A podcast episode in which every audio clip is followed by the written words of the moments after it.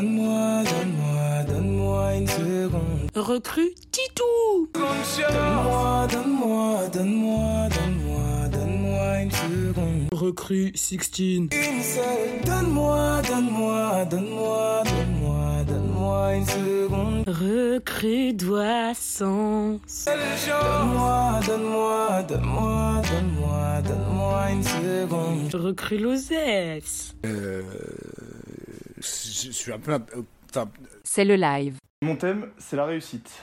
Parce qu'avoir une chanson à son nom n'est réservé qu'aux grands hommes, j'ai décidé aujourd'hui de me glisser dans la peau de l'un d'entre eux. Strass, brillant et paillette, je me dois d'aller droit au but. Paillette, droit au but, allez le foot. Je pars en quête de réussite. La société nous impose depuis trop longtemps des modèles de réussite qui ne sont pas les bons. Bonheur, épanouissement, bien-être, drôle de triptyque.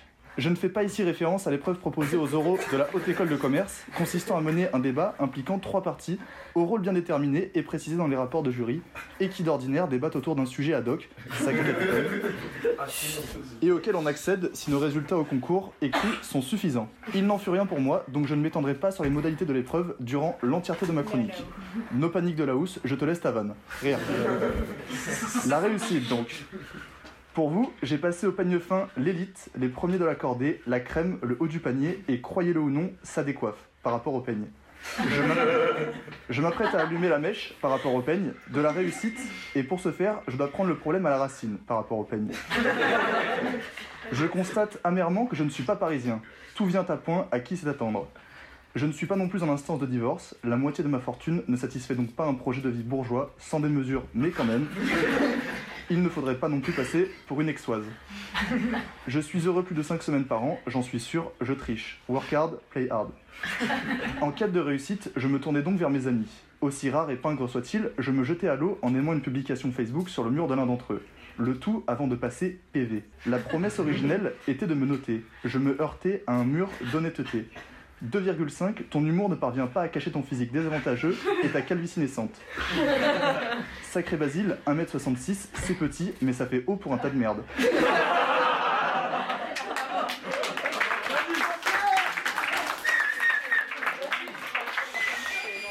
C'est dans le regard des autres qu'on sait ce à quoi on ressemble. Je sais, ma veste Natapiri et mes Air Force One laissent penser que je ne suis pas du genre à rentrer dans le moule. Mais personne n'est parfait, que voulez-vous Ainsi va la vie, c'est en forgeant qu'on devient forgeron. Je prêtais donc attention à un retour d'un membre de l'association radiophonique au sujet de ma personne, qu'un tiers avait jugé bon de me transmettre. Au début, j'ai cru que c'était une grosse merde et que ça servait à rien de lui parler. Mais en vrai, il est super cool. La prochaine fois, je choisis la Palestine. Et bam, dans ton gros pif d'Ashkenaz, Théman.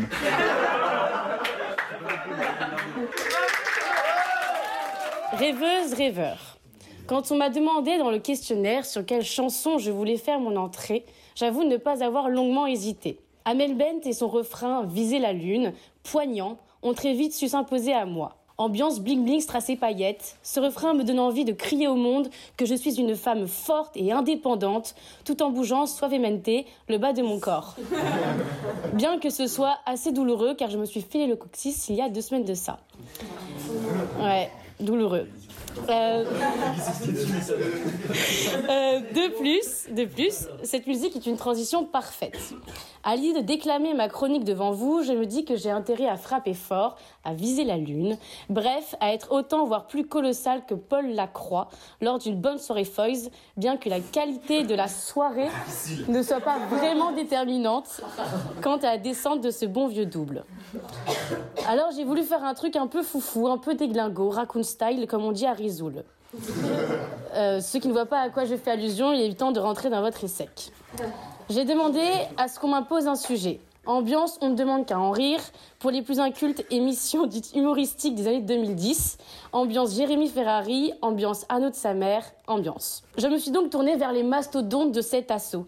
Ceux qu'il faut avoir dans sa poche. Des pays de taille. Et comme la taille n'est pas proportionnelle à l'importance dans une assaut, je me suis d'abord tournée vers, vous l'avez dans le mille, Basile Dufou. Suite à ma requête, Basile ne m'a toujours pas répondu. Basile manque-t-il d'inspiration ou Basile me met-il des bâtons dans les roues? Euh, J'ai pourtant certifié son niveau fluent en anglais sur LinkedIn, mais bon, apparemment, not enough. Puis voici venu le tour de Markem, qui, plein d'entrain et apparemment à l'humeur taquine, me répondait Parle de NFT. Euh, ok, Markem, en s'auto-réagissant à son message avec un smiley mort de rire. Euh, ne deviens pas trop trop toum cryptosphère, hein, parce que ce serait une première. Puis c'est un peu chelou quand même. Emeline m'a dit de faire un truc marrant. Elle est gentille, Emeline. Hein. Euh, il suffit pas qu'on entende mourir pour, euh, pour exploser de rire, tout simplement. Euh, mais bon, je me dis qu'à défaut d'avoir un rire classe et distingué, eh ben, j'espère qu'elle a de l'autodérision.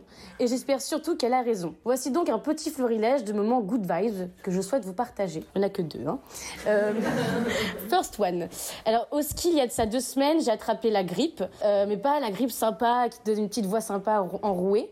Euh, non, la grippe qui te réveille en pleine nuit pour suffocation pour mort trop abondante. Euh, ouais, nice. Euh, S'en sont suivies plusieurs nuits où chacune de mes quintes de tout était ponctuée par des ta gueule euh, de ma roommate à moitié endormie. Autrement dit, elle me demandait de m'étouffer sans faire trop de bruit. Ça n'a pas marché, marché.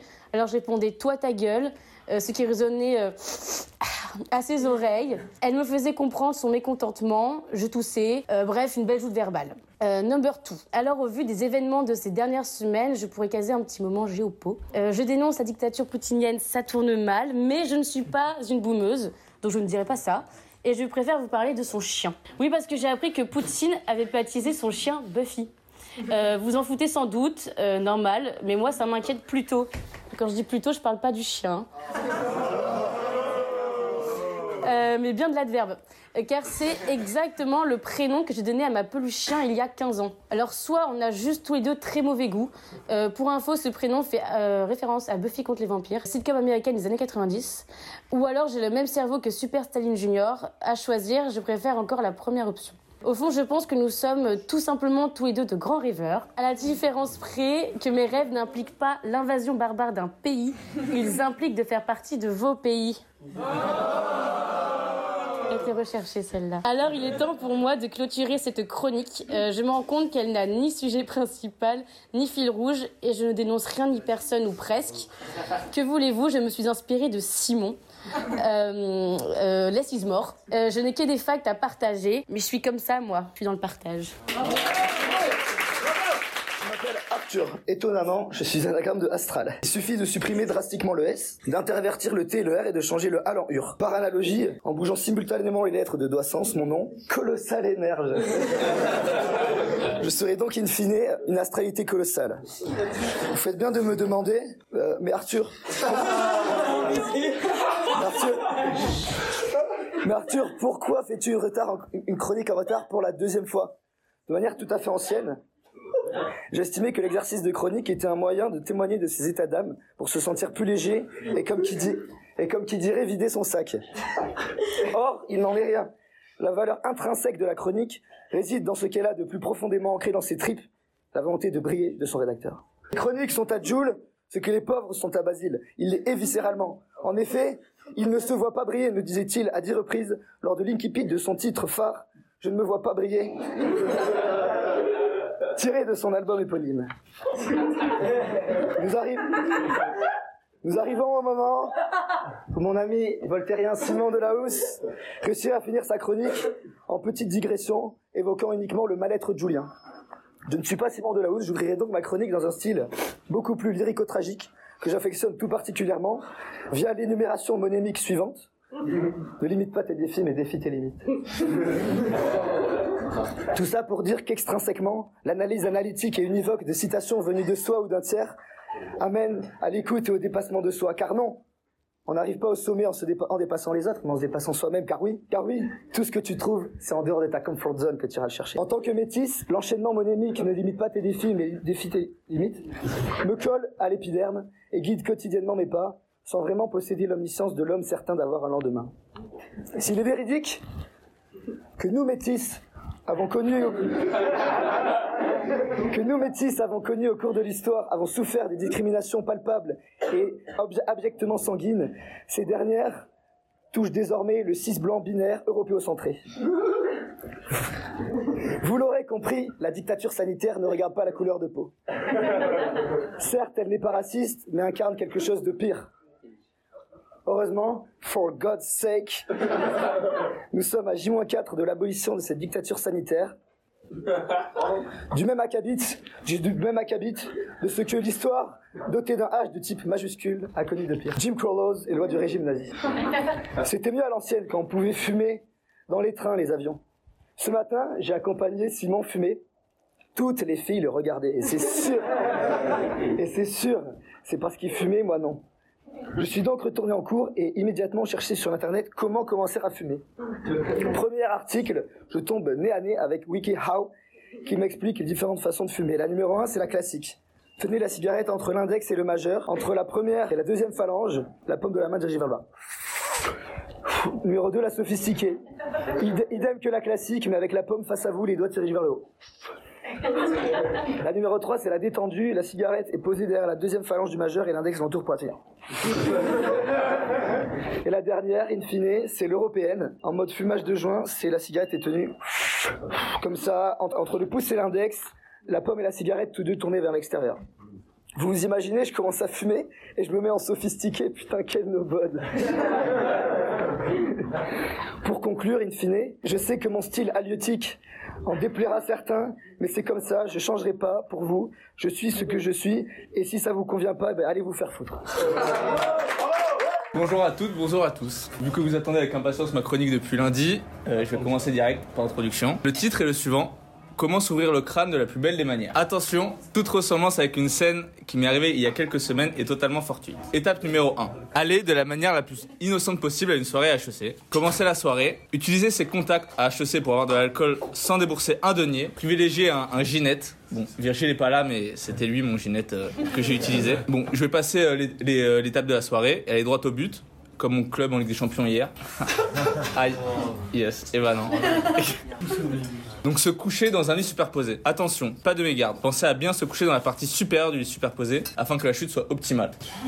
Attention, l'étape du montage de l'échelle est très important. Il ne faut pas tomber. Attention à ne pas sauter les étapes. Se coucher tranquillement. Après deux bonnes heures, avoir une envie soudaine d'uriner. Attention, ne pas uriner dans le lit, vu que je suis bourré, mais pas un gros dégueulasse. Là, je sous-entends que tous ceux qui ont pissé dans leur lit après l'âge de 7 ans sont des gros dégueulasses. Je sais pas s'il y en a ici. Oubliez qu'on est dans un lit à 2 mètres de hauteur. Donc essayez de se rouler hors du lit. Attention, s'il y a une étape, euh, s'il y a une barrière, ne pas y prêter attention et l'enjamber. Effectuez le vol plané de 2 mètres, ce qui représente environ deux fois la taille de Basile, ici présent.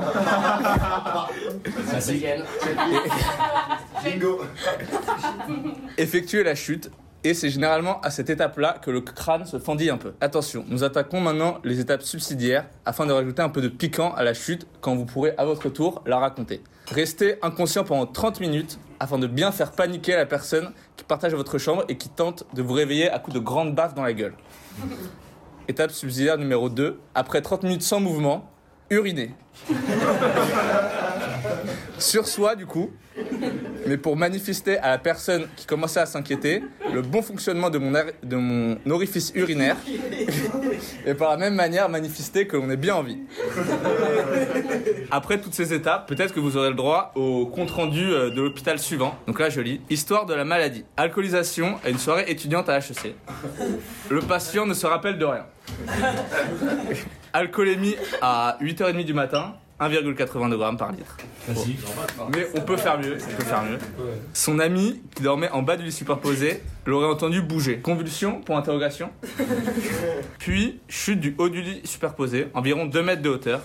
Trauma crânien avec plaie du scalp, environ 5 cm. Hémorragie, peau profonde, suturable, difficilement réveillable pendant 30 minutes. Voilà, d'où les baffes. Douleur au- au niveau de la fesse gauche, inconnue. Douleur au niveau de l'épaule droite, connue.